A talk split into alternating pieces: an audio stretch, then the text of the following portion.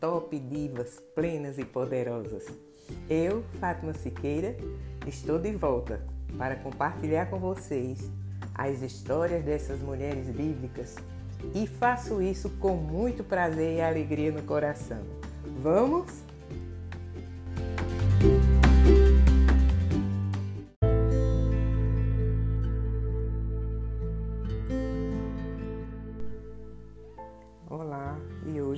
Que é que veremos? Hoje estamos é, abertos a ouvir a história da mulher de Ló. E quem era a mulher de Ló? A Bíblia não fala o nome da mulher de Ló.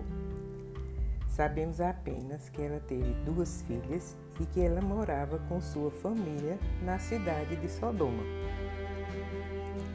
Em Gênesis 19:1, a gente vai encontrar a seguinte narrativa: que dois anjos chegaram a Sodoma ao anoitecer, e Ló estava sentado na porta de Sodoma. Quando os viu, Ló se levantou e foi ao encontro deles e se curvou com o rosto por terra. E quando o dia estava raiando, os anjos começaram a insistir com Ló, dizendo: Depressa, pegue sua esposa e suas duas filhas, que estão aqui com você, para que você não seja eliminado quando vier a punição pelos erros da cidade. E o que foi? Por que os anjos disseram isso a Ló? Então vamos ver, né? É, Deus havia decidido destruir Sodoma e as cidades vizinhas por causa da grande imoralidade sexual que existia ali. Deus amava o justo Ló e sua família, que viviam na cidade de Sodoma. Por isso, ele mandou dois anjos para tirá-los da cidade e levar para um lugar seguro. E a gente vai encontrar em Gênesis 18, capítulo 18, versículo 20, a seguinte narrativa: O clamor contra Sodoma e Gomorra é imenso e o seu pecado é muito grave. Os dois anjos chegaram a Sodoma ao anoitecer e Ló estava sentado no portão de Sodoma, justamente para informar Ló a decisão que Deus tinha tomado em relação à cidade e às cidades também que eram vizinhas de Sodoma. Então os homens disseram a Ló: Você tem mais alguém aqui? Genros, filhas, filhos e todos os que são seus da cidade? Se tiver, leve-os para fora deste lugar, pois vamos destruir este lugar, porque o clamor contra este povo se tornou imenso perante Deus, de modo que Deus nos enviou para destruir a cidade. Os anjos disseram isso a Ló e ainda deram outra informação também. Eles disseram a Ló e sua família que fugissem e que não olhassem para trás. Se não seguissem essas instruções, eles morreriam. Então, a orientação que Deus deu era que se afastasse da cidade e não olhasse para trás. Para, se olhasse para trás, eles poderiam morrer. Assim que tinham levado, os anjos tinham levado eles para os arredores da cidade, um deles disse: Fuja por sua vida.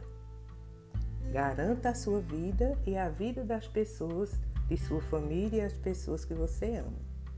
Não olhe para trás e não pare em nenhuma parte do distrito.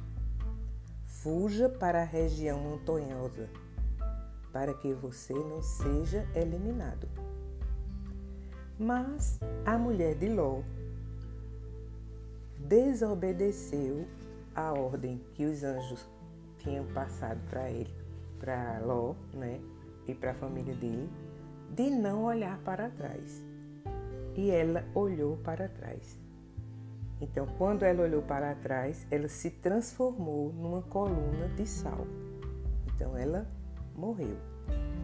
a esposa de Ló transformou-se numa coluna de sal porque desobedeceu à orientação dada por Deus.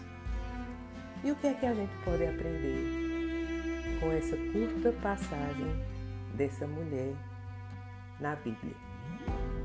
A história dela mostra como é perigoso amar as coisas materiais ao ponto de desobedecer a Deus. Jesus falou dela como um exemplo que serve de alerta para nós. Jesus disse: Lembre-se da mulher de Ló. Quando ele diz assim, lembre-se da mulher de Ló, é porque a mulher de Ló desobedeceu ao, ao ensinamento e ao, à ordem de Deus. Não é? Muitas vezes a gente age também como a mulher de Ló. A gente fica apegada às coisas materiais, a gente não consegue se desvencilhar de coisas que não fazem bem para nós nem para a nossa família. A gente não consegue perdoar, a gente não consegue se libertar. E isso é uma morte, não deixa de ser uma morte. A gente também morre, a gente está vivo, mas a gente fica como se tivesse morto. Por quê? Porque a gente se dá, dá o direito às outras pessoas de, de, de desconhecerem a gente, de terem contato com a gente, de conviver mais próximo com a gente. Então a gente precisa refletir essa palavra curta, mas muito forte. E como a gente vem refletindo esse processo que estamos vivendo, essa pandemia que estamos vivendo? Quantas pessoas não já se foram por conta desta pandemia, por conta desse vírus? O que é que Deus está nos dizendo nesse momento? Como é que está o mundo, o universo? Porque não só é aqui na nossa cidade, não é só no nosso estado, não é só no nosso país. É universal. Então a gente precisa pensar e ouvir a mensagem de Deus. Valorizar a família, valorizar os parentes, valorizar os irmãos e perdoar, gente. E cumprir com as determinações de Deus, seguir os mandamentos de Deus. Por que é que Sodoma estava sendo destruída? Pela falta de respeito, pela bagaceira, como a gente usa o termo, a bagaceira, a imoralidade sexual que existia naquele tempo. E o que é que a gente vê hoje, o que a gente escuta hoje? homens e mulheres abusando de crianças, de jovens, de adolescentes, pais que abusam de seus filhos e de suas filhas. É uma verdadeira Sodoma. Então a gente precisa pensar, refletir, pedir perdão. Deus é misericordioso, é amoroso e Ele dá tempo, Ele espera o, o seu arrependimento até o último instante de sua vida, do seu suspiro aqui. Então reflita, repense, você como mãe, mulher batalhadora, mulher guerreira, mulher top, diva, plena e poderosa, cuide de seus filhos, cuide de suas crias. Não permita que ninguém abuse de seus filhos, nem de você. Você pode cuidar com amor, com afeto, com carinho não permita que o mal se aproxime da sua família. Não, não permita que o mal se aproxime de seus filhos e filhas. Seja uma guerreira, seja uma mulher top, seja uma mulher poderosa. Vá em busca do amor e da misericórdia de Deus. Vá em busca do perdão. Quando a gente perdoa e quando a gente é perdoado, a gente fica livre, liberto, feliz, leve então vamos hoje, minha gente, colocar em prática e repensar as nossas ações. Vamos colocar em prática o amor, a misericórdia de Deus. Vamos colocar em prática essa vida que Deus lhe deu e que Ele consente que você viva e que você seja feliz. Mas para você viver e ser feliz, você precisa fazer as outras pessoas também felizes. Você não está aqui só para ser vista, você está para servir. Jesus veio ao mundo para servir ao mundo. Então, por que você acha que só você que pode receber?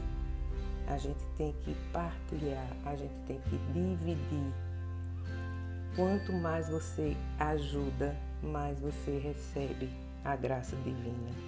Quanto mais você ama, mais você recebe o amor de Deus. Então, favoreça-se e favoreça a quem está ao seu lado. Então, a minha mensagem de hoje é essa: um cheiro e um beijo no seu coração.